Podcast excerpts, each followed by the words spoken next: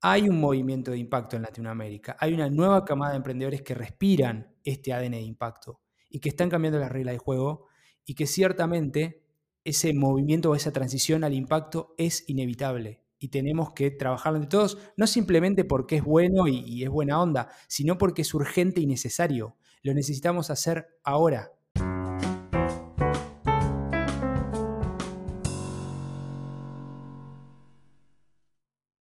Bienvenidos a Yendo, el podcast de Huerta Coworking que acompaña a emprendedores e intrapreneurs a través de sus procesos de cambio. En el día de hoy estamos grabando el décimo episodio y tenemos el honor de recibir a Daniel Tricarico. ¿Cómo andas, Dani? ¿Todo bien? Todo bien, todo bien, Agus. Muchas gracias por la invitación a vos y al equipo de Huerta. Bueno, gracias, gracias a vos por venir. Antes que nada, paso a presentarte. Dani es magíster en innovación, pero más que nada es un apasionado por el mundo emprendedor. Desde hace más de 10 años viene impulsando el ecosistema emprendedor de la región. Hoy lo hace desde Impact Latam, donde potencia y acelera la innovación y el emprendimiento con impacto en Latinoamérica. Digo bien, Dani, me faltó algo, la verdad, un currículum bastante lindo, envidiable. Bueno, trataremos de estar a la altura, ¿no? Como siempre. Pero, pero sí, eh, he pasado y he hecho varias cosas. Sí, sí, así, así se ve. Bueno, en el día de hoy, eh, como saben, siempre este, este podcast trata de transitar y navegar junto con, nuestros invitados los procesos de cambio que hayan, que hayan realizado. Y hoy Dani nos va, nos va a contar cómo fue que llegó a darse cuenta que quería ser un emprendedor full life, relacionando su pasión emprendedora con el impacto económico, social y ambiental. Em, la verdad que tengo muchas ganas de arrancar este episodio y vamos a arrancar eh, por el principio, por Daniel de 18 años, cuando, cuando arrancó a, estudiar sus, inicios universitarios. ¿Cómo, ¿Cómo, fue eso, Dani? Bueno, em, yo salí del colegio em, y, me anoté, digamos, me, inscribí en la UCA Estudié administración de empresas, eh, estudié cuatro años eh, y la verdad que fue, fue ciertamente un mundo interesante. ¿no? Yo no venía de una familia, eh, de, digamos, del mundo de negocios, entonces eso me, acercó mucho a, un nuevo mundo que no conocía, ¿no? De, parámetros diferentes, de, otra dinámica. y a partir de allí empecé a acercarme a este mundo de, crear organizaciones. De hecho, una de las materias que, cursé era, se llamaba Emprendimientos de Nuevos Negocios. O sea, imagínate el título, ¿no? Em, y era muy interesante. De hecho, eh, ahí en ese momento eh, estaban avanzando fuerte. Ya había pasado la burbuja.com, obviamente, ¿no? Pero estamos hablando del año 2006, 2007 y, todavía este mundo de startup estaba, estaba iniciante. Em, y hablamos de diferentes cosas, ¿no? Desde tener un, videoclub hasta eh, un portal eh, para, no sé, de casamientos y, demás. Em, y ahí fue ciertamente un, lindo acercamiento y fue un primer punto interesante para mí. Y luego de, la carrera universitaria, los primeros pasos laborales enseguida fueron para, para, el lado de emprendimiento o primero tuviste una experiencia en una, en una empresa? No, bueno, ciertamente eh, la UCA y otras universidades te forman para ser gerente, ¿no? este, entonces eh, hice, hice algunas pasantías eh, en, una empresa de energía que, ahora es Enel, una central de energía eléctrica. Después pasé por, por Renault, la empresa automotriz, y, y también aprendí mucho. Em, y después, ahí sí, ya después de eso eh, hice mi primer eh, abordaje al mundo emprendedor. ¿no? Esto fue con Nexo Inmobiliario, ¿no? Exactamente. En el 2008, antes del WhatsApp, eh, había portales, ¿no? Estos conocidos portales. Entonces, habíamos desarrollado una, como un, sistema donde vos podías poner la descripción de la propiedad, ¿no? en vez de poner dos AMB tres coach grand, viste que los, avisos, ¿te acordás cómo venían? Eh, lo ponías en 160 caracteres, que, o sea, entre 140 y 160 caracteres, que es un, SMS en ese momento, ¿no? Un mensaje de texto, digamos. Y entonces vos podías eh, amplificar con esa descripción la, sumabas al sistema, te daba un código, enviabas ese código al 1515 y recibías información del inmueble las 24 horas. ¿Y cómo fue, cómo fue la, experiencia? Y fue un, fue, justamente te iba a decir, eh, fue tremendo porque eh, nosotros recorrimos más de 200 inmobiliarias en traje y de a pie. no sabíamos muy bien cómo era esto de la venta. ¿Sabes lo que es recorrer inmobiliaria uno por una en el 2008 diciéndole, hola, te vengo a ofrecer un nuevo sistema y, te decían, no, Fivertel ya tengo. No, no, no, no, no es Fivertel. E, esto es, esto es como una plataforma, pero, pero ¿qué hacen ustedes? Y, bueno, fue realmente, recorrimos más de 200 inmobiliarias de a pie eh, en Buenos Aires, Mar del Plata, San Isidro, La Plata. Em, y ciertamente fue, fue, un, tremendo abordaje a, este mundo emprendedor. De hecho, yo me sumé al proyecto eh, porque también otro amigo de la facultad, que es con quien emprendí otras cosas, se llama Alejandro, em, estaba en un foro que se llamaba Club Rich Dad y ahí conoció a, los otros cofundadores que, eran los, los, desarrolladores del sistema. ¿no? Y Dani, eh, ¿esta experiencia cuánto tiempo, cuánto tiempo duró? Em, ¿Qué aprendizajes te dejó? Quizás está, bueno entender eso también. Sí, totalmente. Bueno, habremos estado poco más de un año, un año, sí, tanto y medio, entre un año y medio y dos, em, justamente porque el costo de mantener lo que se llama el carrier, que es el 1515, ¿no? ese, ese monto de infraestructura, era demasiado alto y no podíamos soportarlo porque básicamente la idea era tener tracción y volumen eh, de, estos SMS y, ahí haces un, share compartido con, con la telefónica. Eh, y ahí fue un gran aprendizaje de, uno, salir a vender, ¿no? O sea, primero, crear un producto para mucha gente. Mm. Dos, salir a venderlo y la dificultad de lo que es y nadie en la facultad te prepara para eso, ¿no? Yo siempre digo que las universidades te forman para el mundo del ayer, ¿no? En muchas cosas. Y, bueno, ciertamente ese, ese golpe de realidad fue, fue muy duro. Y el tercero es la importancia del equipo.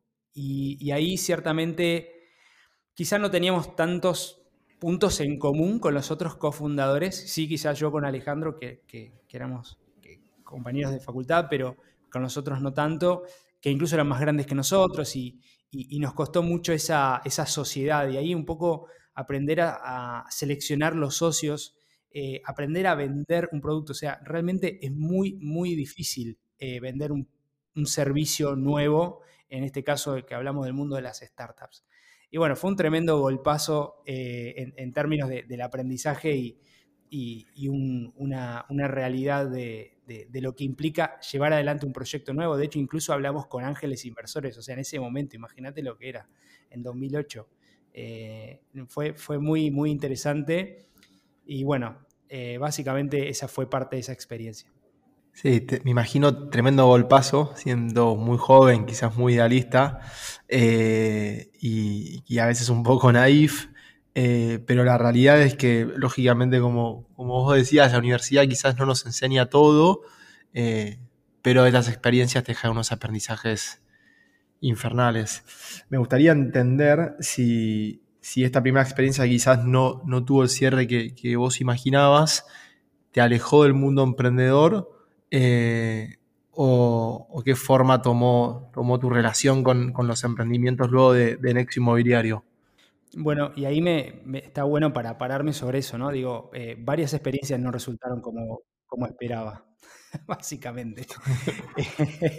Eh, y yo siempre digo que fundé y fundí también, ¿no? Dos sobre tres. Entonces el ratio, yo siempre le digo, no, no, no me des mucha bola lo que doy porque eh, muchas veces este, este, aprendizaje, ¿no? De, fundar y fundir.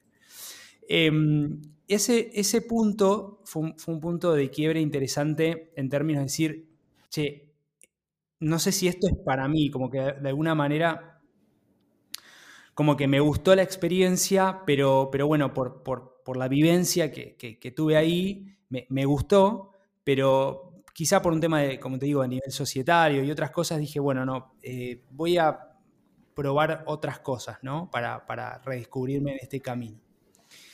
Em, y ahí este, empecé a, o sea, trabajo formal, trabajé en, empresas, trabajé en Accenture em, y después trabajé en un proveedor de Movistar desarrollando lo que era el portal WAP. O sea, bueno, portal WAP era un, portal eh, de, Telefónica donde vos podías comprar imágenes, eh, videos. Y fue muy interesante porque fue, era en ese momento, 2011 ya, eh, muy, muy revelador, ¿no? todo lo que estaba pasando con, lo móvil, ¿no? Con la tecnología móvil.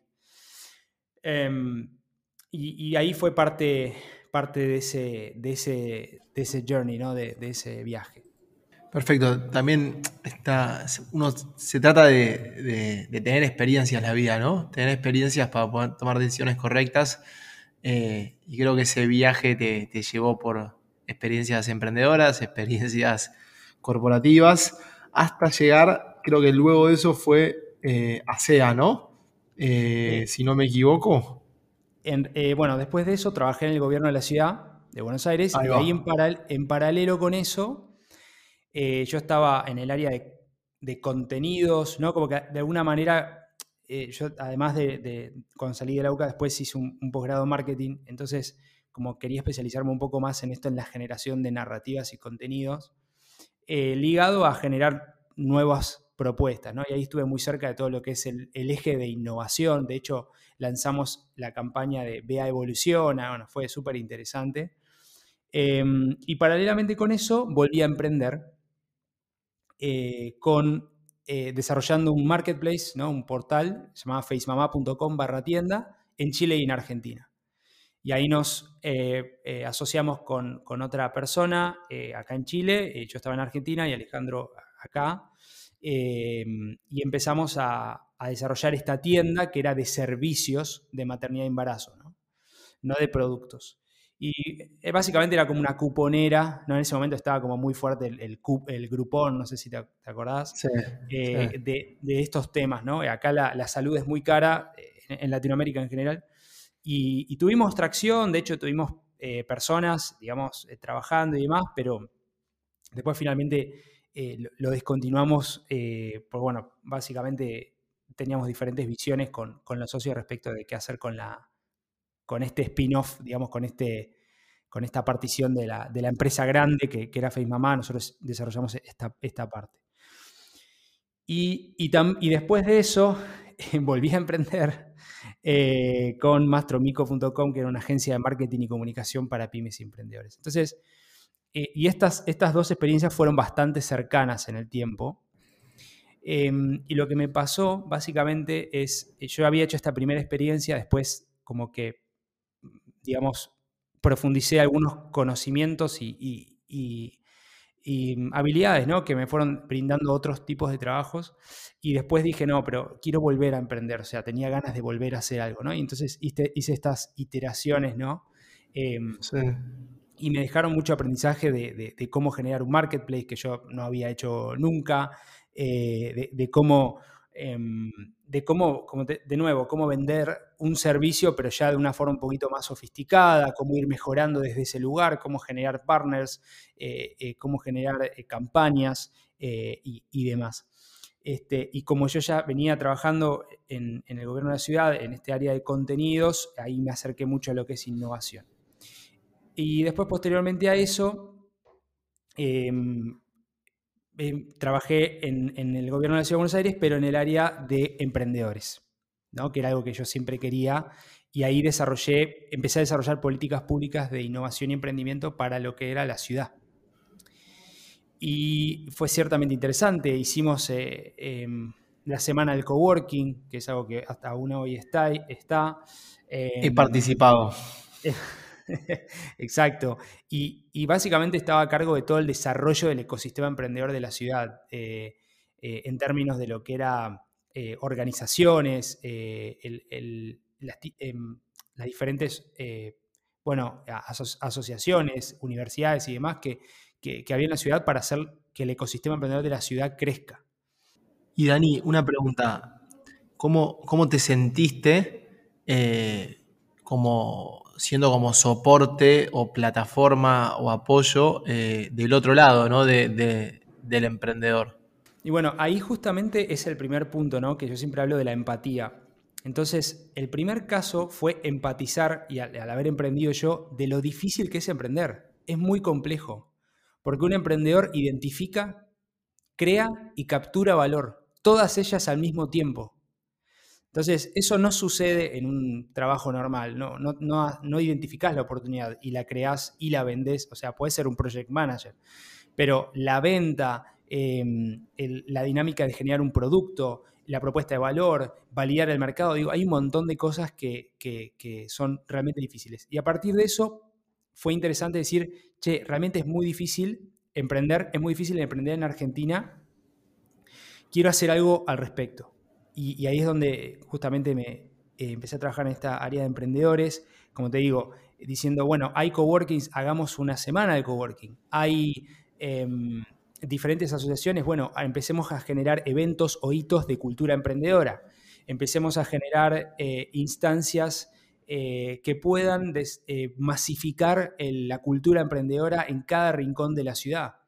¿no? empecemos a trabajar en marco regulatorio para los coworking, que los coworking puedan estar habilitados correctamente como corresponden, etcétera, etcétera, etcétera. ¿no? Y eso fue ciertamente una gran experiencia para mí de, poder, eh, desde mi lugar eh, en el servicio público, por, decirlo de una manera, poder brindar ese, aspecto. Y creo que, si, si, no me equivoco, ese fue como el primer paso o el startup o la chispa que encendió a SEA también, ¿no?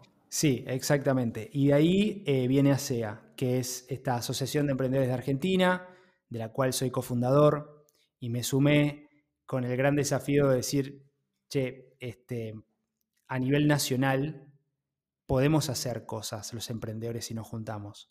Necesitamos nuevos marcos regulatorios que esta tipificación emprendedora, que muchas veces no son ni empresarios ni, ni no entran en una de estas categorías, tenga una representatividad tengan nuevas reglas de juego. De ahí la ley de emprendedores, ¿no? Eh, pudimos redactar y sancionar la primera ley de, emprendedores que Argentina tiene en su historia.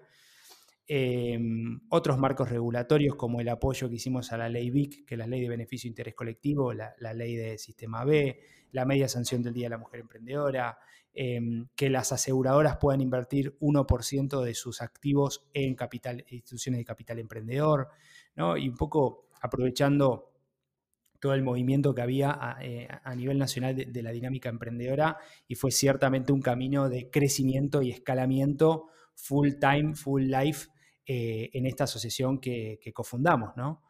¿Cómo, ¿Cómo, fue ese, ese camino? Eh, porque me imagino que también fue full life, requiere un montón de, de esfuerzo, frustraciones y muchas veces en este país y seguramente en esta región latinoamericana es ir contra la corriente. Sí, totalmente. Y, un poco yo ya lo venía haciendo, venía de alguna manera con, esto de gobierno y, demás. Y acá era el gran desafío de, che, bueno, hay que armar esto. Em, nada, ¿por, dónde arranco?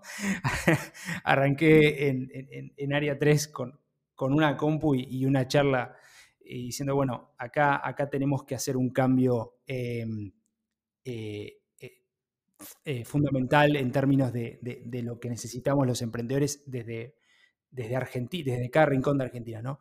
Y, ahí me dediqué 24-7 a justamente poder generar colaboraciones. Eh, poder generar nuevos tipos de, programas como el que, el que lanzamos de segundo tiempo, que es para emprendedores a partir de los 40 años. Eh, poder eh, sacar en 2017 el programa de mujeres emprendedoras. Ahí había algunos programas, pero no había tantos dedicados a, visibilizar mujeres emprendedoras. después, también a nivel eh, colaboración y co-creación con los gobiernos subnacionales en Córdoba, en Neuquén, eh, en Mendoza, en Misiones, en Salta, y visitar cada uno de esos espacios con lo que llamamos la cumbre de emprendedores, ¿no? Y encontrarte con historias que gente que te decía, eh, vengo del interior de Santa Fe, viajé cinco horas para venir a este evento y vos decís, bueno, pero viste que uno está acostumbrado a los eventos y es como, Qué, loco, qué interesante el cambio que estamos haciendo acá en la narrativa y en la percepción de que la gente puede alcanzar sus sueños, puede generar un proyecto, puede emprender. eh, desde cada pueblo paraje de la Argentina hacia adelante. Y ahí, em, cuando yo arranqué a SEA, éramos, no sé, 80, 100 emprendedores, eh, digamos, y em, cerré el ciclo con 40.000 emprendedores. Es, es, la verdad que es tremendo. Es un escalamiento exponencial y, yo creo que ha sido una de las experiencias más importantes de mi vida en términos de realmente eh, poder co-crear, poder trabajar con otros emprendedores y conocer y tener experiencias fundamentales. Yo, hay una experiencia muy interesante que es eh, desde la asociación nos transformamos de alguna manera en esta cámara de los emprendedores en Argentina. Y me tocó ir a la Quinta de Olivos y ir a una reunión con el presidente. Eh, y estaban todas las organizaciones, la sociedad rural, eh, bueno, la Cámara de Autopartistas, bueno, todos estos gremios, gremios empresariales, quiero decir, ¿no? sí, sí, sí, que preexisten y que vos decís, bueno, ¿quiénes están? No sé, no los conozco. Yo era el más joven ahí, en esa primera fila y obviamente, eh, y, era, fue en, Olivos y realmente fue, fue increíble decir, che, además de, un montón de cosas que se me vienen a la cabeza ahora, ¿no? Que hicimos en el, en el Business Bay, en el, en el marco del G20, y acercando eh, propuestas al, B20, que es el Business 20, el Young 20 el, y, todo el marco del G20, que también fue una, una gran oportunidad. Eh, básicamente poder ser ese representante de los emprendedores eh, es, siempre ha sido un gran orgullo para mí y, una gran responsabilidad, ¿no? Está, Dani, la verdad que está buenísimo lo que, lo que me contás. Eh, lo que se me viene a la cabeza es que es algo que, dijimos que, íbamos a transitar en este episodio, es la impacto, ¿no? El impacto que tuvo, que tuvo todo eso. Me hablas de parajes rurales, de llevar eventos que quizás para vos acá en Buenos Aires ya eran comunes, pero a lugares donde, donde no sucedían, de, leyes, de, poner temas en la agenda que, no existían, de hablar de rangos etarios, de segundas oportunidades para personas mayores, de generar oportunidades para mujeres emprendedoras y todo eso termina en impacto, porque es, es, grosso el impacto que, tuvo todo, todo el esfuerzo que se hizo desde, desde ASEA. Totalmente. Y, este impacto ¿no? Eh, es entendido como económico, social y ambiental, ¿no? Eh, y, justamente ahí es donde vivencias, porque yo te puedo hablar de 40.000 emprendedores, pero te puedo hablar de cada historia ¿no? que tocamos a lo largo y ancho del país, porque realmente me senté en un bondi o en un avión y fui, y fuimos con el equipo. Eh, como te digo, eh, Santa Fe, Neuquén, Mendoza, el interior de Córdoba, Río Cuarto. O sea, y, la fuerza y el talento de las historias de la gente que transforma a la Argentina no salen en los diarios. No, obvio, obvio. Y eso es lo, es lo que te da fuerza para decir, che, acá hay un talento fenomenal. La gente se levanta todos los días y, y hay un poco la idea de masificar ¿no? el emprendimiento eh, en, todo, en todo el país, desde querés ponerte un, almacén hasta una startup, ¿no? Un poco todo, todo eso, que, de alguna manera eh, lo que yo buscaba era democratizar el acceso al emprendimiento y la innovación y, demás a través de un poco todo esto, ¿no? El, desarrollo de marcos regulatorios. Y esto es importante. ASEA no es una, digamos, no es un gremio, es una ONG. Entonces, cuando yo hablaba y, ahí la Embajada de Estados Unidos me seleccionó para un programa de jóvenes líderes a través de este trabajo en ASEA, eh, es muy difícil entender que una asociación civil sin fin de lucro pueda pasar marcos regulatorios. No sucede generalmente. Entonces, eh, realmente fue, fue eh, completamente interesante y, poder representar eh, y, hacer el mejor trabajo posible para articular y, que, y justamente llevar las voces de cada emprendedor, de cada subcomunidad. Por eso la idea es ser la voz de los emprendedores. Y lo fueron, y lo fueron, y lo fueron. Y creo que te interrumpí, vos te ibas a lanzar hacia ese lado, pero sí me gustaría ahora lanzarme de lleno hacia eh, ¿Por qué hoy Impact Latam? ¿Qué, fue lo que te llevó? Si querés contar brevemente qué es hoy Impact Latam, pero ¿qué fue lo que te llevó hacia, hacia este nuevo proyecto? Bueno, en paralelo con, mi rol en ASEA como, como, director, yo hice una maestría en innovación en la Pontificia Católica de Chile. O sea, viajaba además todos los meses, una vez por mes, eh, tres días acá a cursar, así que fue desafiante. Em, y en ese marco, yo, bueno, a partir de ASEA, em, ASEA nace a partir de la SECH, que es la Asociación de Emprendedores de Chile, y las grandes innovaciones sociales de los últimos 10 años salen de acá de Chile. Y te puedo hablar de Sistema B, te puedo hablar de la SECH, te puedo hablar de Startup Chile, Techo sale de Chile también, por ejemplo. Em, entonces dije, acá hay algo interesante, ¿no? Entonces eh, hice una materia que se llama innovación social. Y fue un punto de quiebre para mí porque de hecho tuve que hacer una tesina, tesis más, más, cortita, acerca de eh, cómo los emprendedores generan un cambio de narrativa, lo que se llama cambio sistémico o enfoque sistémico, que es muy de la narrativa de organizaciones como Ayoka. Em, y empecé a entender un poco todos estos actores del mundo de impacto y me empezó a hacer mucho sentido. Esto fue hace dos o tres años. Y empecé a caminar, entre comillas, el, ecosistema de impacto, conocer actores, quiénes están los que trabajan y demás. Y vi un gran espacio en, lo que es la inversión de impacto. ¿no? Entonces, básicamente, eh, ya cerrando mi, ciclo en la asociación y, con nuevos liderazgos ahora y, muy contento que la asociación sigue, Em, ahora estoy, me lancé a emprender nuevamente este nuevo proyecto que se llama Impact Latam, que es una plataforma de aceleración para emprendimientos de impacto económico, social y ambiental en Latinoamérica.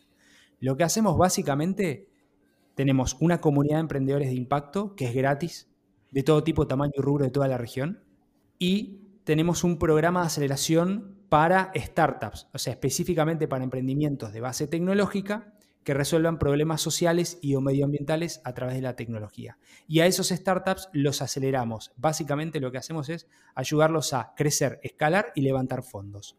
¿Para qué? Para multiplicar ese impacto. ¿Por qué? Porque justamente cuando yo empecé a trabajar todo este tema, eh, en veía un montón de, problemas ¿no? en, este ecosistema 2.0 que le digo yo, que es de, impacto, que, le falta aceleración, le falta desarrollo.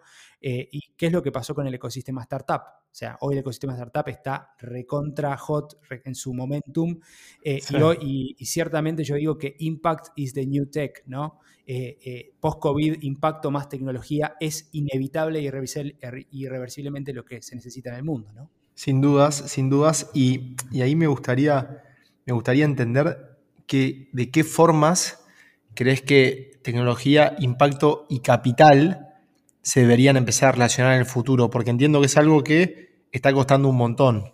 Totalmente. Y te voy a compartir algunos datos. Entonces, hoy eh, solo dos de cada diez emprendimientos sobreviven los cinco años ¿no? de existencia que se llama el Valle de la Muerte, eso. 2 de cada 10. Un poco más. Hoy solo 14% de los emprendimientos en Latinoamérica, 14% de los emprendimientos en estadio temprano, levantan fondos y escalan.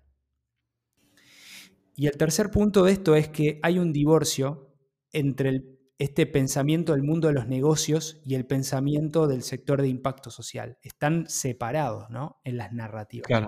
Y yo dije, acá tiene que haber un espacio intermedio eh, y de ahí salió Impact Latam porque tiene foco de impacto en Latinoamérica. De hecho, mi idea original era que se iba a llamar espacio de impacto. Para justamente, eh, por un lado, el primer problema es acelerar emprendedores. ¿Por qué? Porque los emprendedores, en mi opinión, son quienes resuelven los problemas sociales y medioambientales de mejor manera, con soluciones innovadoras, y no están pudiendo escalar. Em, y justamente estos emprendedores eh, son quienes catalizan, son quienes generan el desarrollo económico y social que necesitamos en la región. Entonces, eso por un lado. Al final del día lo que estamos haciendo es, eh, haciendo una analogía muy simple, estamos en una barca, cruzarlos al otro lado de la orilla y que consigan financiamiento, puede ser desde, desde Venture Capital, que es capital de riego, pasando por un vehículo de deuda o Venture Philanthropy, lo que se llama, eso se llama el continuo del capital de diferentes tipologías. Em, y justamente si los emprendedores escalan su impacto, nosotros vamos a poder resolver, uno, la creciente inequidad social de Latinoamérica. Hoy el más rico gana 22 veces más que el más pobre. 10% de Latinoamérica está desempleada y de un 6 a un 8%, perdón, de un, 10% eh, de Latinoamérica está bajo la línea de pobreza y de un 6 a un 8% desempleada sobre 800 millones de personas. Tremendo. Y entonces ahí tenemos un gran tema donde yo trato de responderme todos los días, ¿qué estoy haciendo para un mundo mejor? Estoy ayudando a los que catalizan, a los que generan, a los que amplifican el impacto. Por ejemplo, startups como Club Solidario, que es una startup que estamos acompañando ahora y lo que hace es fomentar que haya más microdonantes a través de un esquema de beneficios para que fluya más capital a ONGs. Como Wired, que es una academia digital que le cambia la vida a la gente, de un momento, eh, trabaja con personas de barrios vulnerables y les enseña eh, habilidades de, coding, ¿no? de programación para poder insertarlos en empresas esa tipología de emprendedores que resuelven problemas sociales y que mitigan el cambio climático, la crisis climática, perdón, no cambio climático, em, son quienes tienen la respuesta y quienes tenemos que acompañar y por eso Impactlata. Justo hoy, 24 de, septiembre, acá en Argentina hay una movilización bastante grande en cuanto, en cuanto al cambio climático, en cuanto a la crisis climática. Eh, y la realidad que, es algo que, que, por suerte viene creciendo en cuanto a conciencia pero sí, la verdad que festejo mucho que, personas como vos estén, involucradas en estos temas y estén empujando emprendedores con soluciones hacia estos problemas. Y Dani, se me ocurre una, pregunta que, más allá del acceso a capital eh, a este tipo de emprendedores, eh, ¿qué otros, qué otros eh, beneficios o áreas de, ayuda vas encontrando que emprendedores con buenas ideas de impacto necesitan. Bueno, y es un, es un buen punto el que traes, porque justamente no, todos los emprendedores necesitan capital para escalar. ¿no? Creo que, y yo siempre trato de que la estructuración sea sana en lo que se llama bootstrapping, es decir, crecer orgánicamente con el capital propio y después salir a buscar una ronda para escalar o diferentes cosas. Claro. Em, entonces, hay emprendedores que necesitan estructurarse mejor, básicamente, o sea, reorganizarse, eh, mejorar la propuesta de valor, eh, el modelo de negocios, que es lo que se llama Product Market Fit, eso, ¿no? Básicamente lo, que estoy ofreciendo se vende. Em, y después hay emprendedores que no necesitan capital de riesgo, necesitan deuda, ¿no? Deuda con tiempo de gracia, como hace organizaciones de, eh, como Nest, capital filantrópico, necesitan otros vehículos, no necesariamente los emprendedores eh, las startups de impacto necesiten venture capital. ¿Por qué? Porque el pensamiento de venture capital tiene que ver con el unicornio. Tiene que ver con que si yo invierto en 10 emprendedores, dos o tres de esos 10 van a generarme un retorno de 10, 20, 30x en el portfolio. Y eso lo que hace es estresar muchas veces el impacto y se empieza a tensionar el tres variables, que es retorno, eh, riesgo e impacto. Y justamente hablando de impacto y hablando de, retorno, eh, se empieza a estresar un poco eso y, donde ciertamente hay que buscar cuidar el core del negocio y el impacto eh, en un equilibrio que sirva a todos en esta gran frase de doing good by doing business. Y eso se puede, es viable. Y lo que yo y lo que estamos buscando lograr, lograr eh, todos los que estamos en Impact Latam, los advisors, tenemos embajadores y demás, es que hay un movimiento de impacto en Latinoamérica. Hay una nueva camada de emprendedores que respiran este ADN de impacto y que están cambiando las reglas de juego y que ciertamente eh, ese, ese movimiento o esa transición al impacto es inevitable y tenemos que trabajar entre todos, no simplemente porque es bueno y, es buena onda, sino porque es urgente y necesario. Lo necesitamos hacer ahora. No hay más tiempo para, los 10 años que nos queden para eh, resolver la crisis climática, donde Latinoamérica, by the way, va a ser una de las regiones más impactadas por la crisis climática y ya lo estamos viendo con incendios forestales y demás.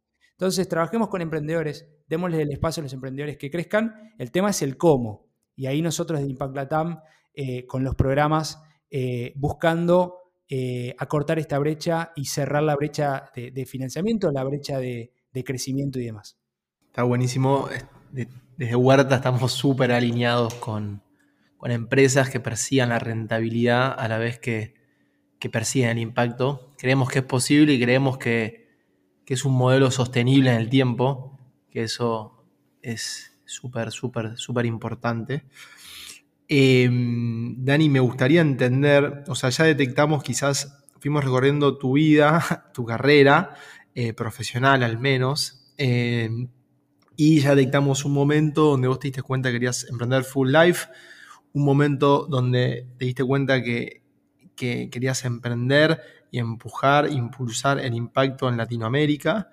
Eh, me gustaría entender hoy en día eh, cómo te sentís con, con esa actualidad, si, la evolución que fuiste haciendo eh, fue lo que esperabas, eh, ¿cómo, estás hoy con, esa actualidad que, hoy te toca? Bueno, como todo camino emprendedor, los primeros meses o el primer tiempo, el primer año es bastante ríspido, es bastante duro. Em, sobre todo porque estás buscando generar algo nuevo en un mercado nuevo, ¿no? En mi caso. Bueno, todos los emprendedores en general que, hacen esto. Y, eso te toma tiempo, ¿no? Uno de los primeros aprendizajes es como, estas, al final del día estamos en una, como dice mi coach, eh, economía de la conversación, ¿no? Y esas conversaciones toman tiempo, toman tiempo, eh, porque tenés que poder bajar a realidad ese sueño y esa narrativa que estás co-creando y generando. Y específicamente la narrativa que estoy empujando yo que estamos empujando desde Impact Latam nosotros tiene que ver con eh, startups, impacto, inversión, etcétera, Y bueno, no es fácil. Yo estoy también en Chile ahora viviendo, eh, buscando regionalizar el emprendimiento. Entonces, bueno, eh, también eso, yo estoy muy conectado con el ecosistema, ecosistema, de Argentina. Acá Chile se está abriendo de a poco, y lo cual extraño bastante la comunidad en ese sentido, ¿no? A pesar de que está todo esto online y me encanta. Em, pero bueno, no, no es fácil eh, y necesitas mucho apoyo el primer tiempo. Eh, y mismo me, pasa que a veces, viste, cuando estás con un día que, bueno, esta emprender, emprender es, es altamente volátil, ¿no? En términos de, de cómo Montaña rusa. Todos los días te cambia y necesitas, bueno, por un lado una persona que te acompañe, que, que tu pareja, pero además de eso, em, personas involucradas que digan, che, dale para adelante, está buenísimo lo que estás haciendo. Y muchas veces me pasaba que los mismos proveedores o, los mismos eh, partners o, aliados era como, che, está buenísimo, no te tires, o sea, seguí para adelante y demás. Porque, como te digo, demostrar una, una, llevar de la teoría a la práctica es un camino enorme y necesitas ese apoyo, necesitas gente que te... Por eso emprender es un camino muy solitario y no hay que hacerlo eso. Y uno de mis primeros aprendizajes, si, si querés volviendo al principio, tiene que ver con que cuando te hablaba un poco de lo de Face Mamá eh, eh, y Mastromico, yo me empecé a acercar mucho a la comunidad emprendedora. A la comunidad emprendedora, que era básicamente gente que pensaba cosas y decía cosas interesantes y hablábamos de, cosas que no eran la coyuntura. Eh, y en esa comunidad que se llamaba El Convoy. Eh, este, estaba, qué sé yo, Gino eh, Tubaro, antes de ser Gino. Eh, estaba, bueno, muchos emprendedores y gente muy querida que, nada, nos juntábamos a compartir ideas, a compartir charlas, libros acerca de emprendimiento y dije, wow, qué interesante, porque una de las primeras cosas que a mí me, yo tengo un ADN muy curioso y muy inquieto, ¿no? era esto de este, mi familia me decía que tenía ADD, ¿no? Un poco porque nada, quería hacer cosas todo el tiempo, ideas todo el tiempo. Y dije, che, pará, eh, en esta comunidad yo soy uno más de estos extraños, de estos raros que se juntan un... Todos tienen ADD. claro, eh, de todos estos que se juntan a hablar de estas cosas y hablan de libros y, tipo, está buenísimo, eh, quiero más de esto. Eh, no soy un extraño y por eso en ASEA lo que yo primero hicimos y es la columna vertebral es community first, ¿no? O sea, comunidad primero. ¿Por qué? Porque este camino, o sea, yo siempre digo que emprender, cualquiera puede aprender a emprender. Porque básicamente es una set de metodologías y demás. Pero el emprender no es para todos. No es para todos, porque tiene que ver con alta tolerancia al fracaso, resiliencia, eh, pasión, eh, y como te digo, es un camino muy solitario que siempre es mejor transitarlo eh, al, alero de, una comunidad, de unas organizaciones del ecosistema, de, lo que sea. Yo extraño mucho eso de los coworking que acá están abriendo de a poco, de, nada, juntarte, encontrarte con gente, hablar de temas random. Yo soy feliz, feliz ahí intercambiando ideas, visiones, eh, y no es un trabajo, te juro que no es un trabajo para nada. Eh, es simplemente la necesidad de amplificar esto para que más gente que quizá como yo se sentía como yo, ese, ese eh, diferencial que me pasaba también mi grupo de amigos y demás, pueda encontrar hoy un lugar y decir, ah, mira, yo también encontré una comunidad de gente que piensa y dice y vive diferente, que piensa en la nueva economía y que su objetivo es el cambio, ¿no?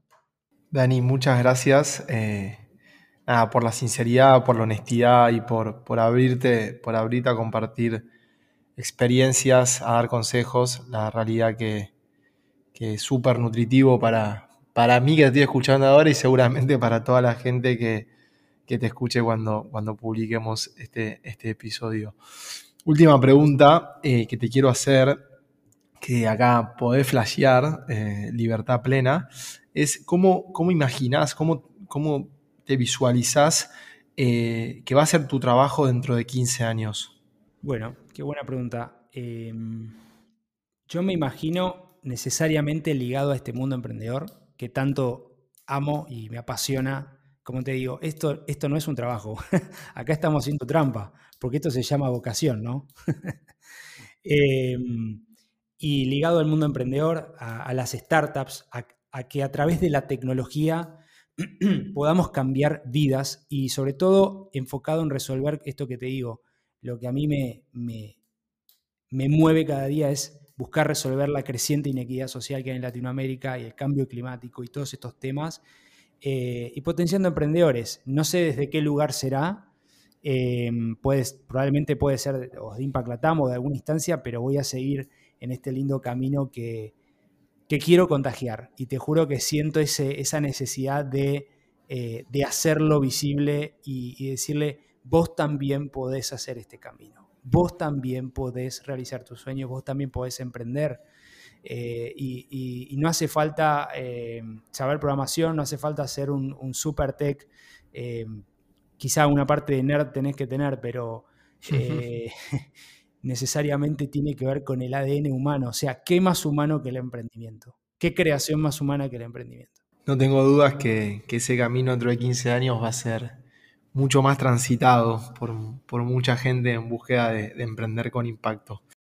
Eh, bueno, Dani, gracias. Estamos cerrando. Eh, antes de cerrar, me gustaría, si querés compartir dónde, dónde te pueden contactar eh, o dónde pueden saber más, más de vos. Bueno, primero agradecerte, Aus, y a todo el equipo, a Mati, y gracias por la invitación. Ha sido un placer, me encantó esta conversación.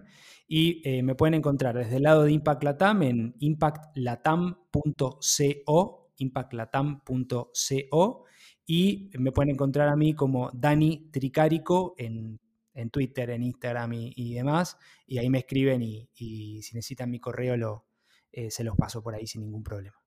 ¿Es verdad que se viene, se viene un podcast de Impact Latam? Bueno, eh, sí, vamos a decir que sí. Te la presión tiraste, me tiraste la presión. La idea es eh, poder eh, seguir estas conversaciones con impacto, que es un poco el nombre que, va a tener, em, y pudiendo mostrar casos de emprendedores, de gente interesante, eh, como lo que ustedes hacen, ¿no? Esto que te digo del principio de la comunidad, y hoy se puede hacer en formato virtual. Pensá que cuando yo arranqué era como tenía que ir a, Temple Bar sí o sí a las 7 de la tarde un sábado. este, mismo mi mujer, me, ahora mi, esposa me dice, pero, pero es una secta. No, no, no, no, quédate tranquilo, es una comunidad de emprendedores, es casi como una secta. Pero, pero sí, se viene y ahí te, te, invito, te estás completamente invitado y te comprometo por acá a que vengas eh, y vengan con el equipo a, a charlar eh, y a seguir eh, diseminando este lindo contenido de, impacto y el tremendo trabajo que hacen desde Huerta. Ahí estaremos, ahí estaremos. Bueno, Dani, fue un, fue un placer. Te mando un abrazo y nos estamos viendo pronto.